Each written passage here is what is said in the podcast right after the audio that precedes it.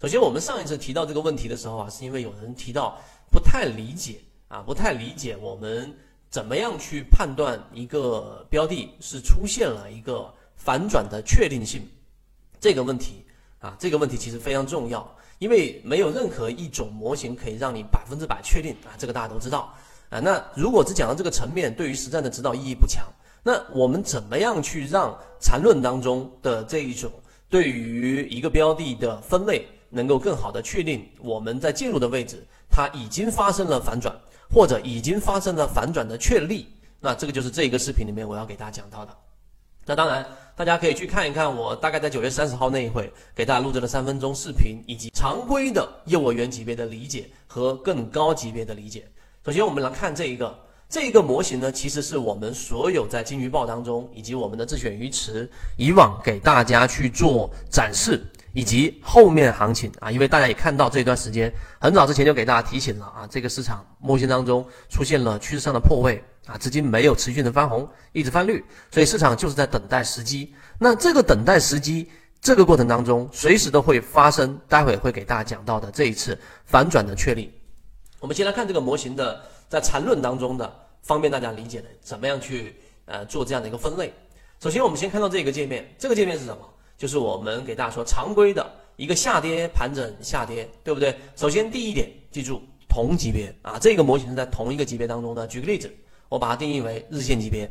或者是三十分钟级别，这一点大家明白？这第一个。第二个，这个是进入段，明白了吗？进入段的第二个知识点，它不算在中枢的构建当中的这一个第一笔，而是从这里面开始算第一笔。这个大家都能明白了吧，对吧？缠论十一大家过过了就能明白。所以常规的一个小 a 啊，看到没有？小 a 是指进入段，小 a 然后形成一个中枢，这个 a 中枢，小 a 大 A 啊，这个是缠论当中的第二个小 b，小 b 是从 a 中枢当中继续下行，那这个是一个这里你可以把它理解为一笔吧，这又是一个进入笔，看到了没有？然后又形成一个 b 中枢啊，这里面这两点，一个是小 a 大 A，一个小 b。想要系统的学习，可以邀请加入到我们的实战圈子，添加个人号 B B T 七七九七七，实战圈子会分享早盘信息、标的的筛选方法讲解等等。大 B 就形成了这样的一个线段，或形成了一个进入段，然后这个过程当中形成一个中枢 B。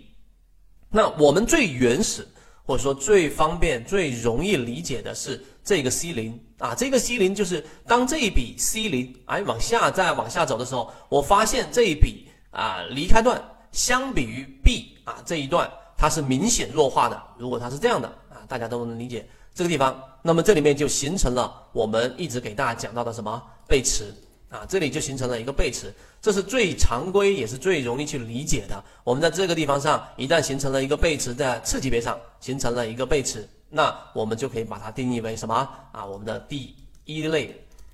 买点啊，这其实很好理解了。所以我说这个是非常常规的理解啊，常规的理解。而上一次给大家提到的更高级别的理解呢，就是要进入到另外一个层次了。哪个层次呢？刚才的小 a、大 A、小 b 这个大 B，你直接可以把它理解为，直接是理解是一个进入段、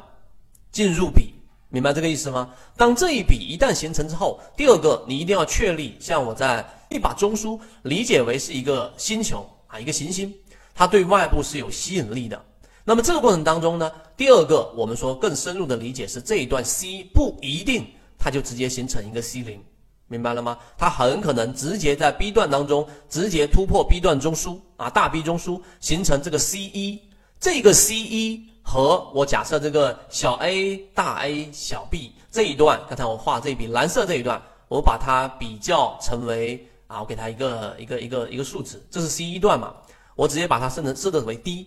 这个 C 一段如果是大于 D 的，那这个时候就形成了我们所说的啊，把它换成绿色可能方便大家理解，就形成了我这样的一个反转的确立啊，这个就是我们所说的 V 型反转，也是禅中说禅里面。啊，给大家去一百零八节里面提到的这个标准定义，那我们把它这个精简成为我们的这个泽西禅论，其中这个实战意义就非常强了。这一点大家能理解？我大概花了五分钟给大家讲这一点。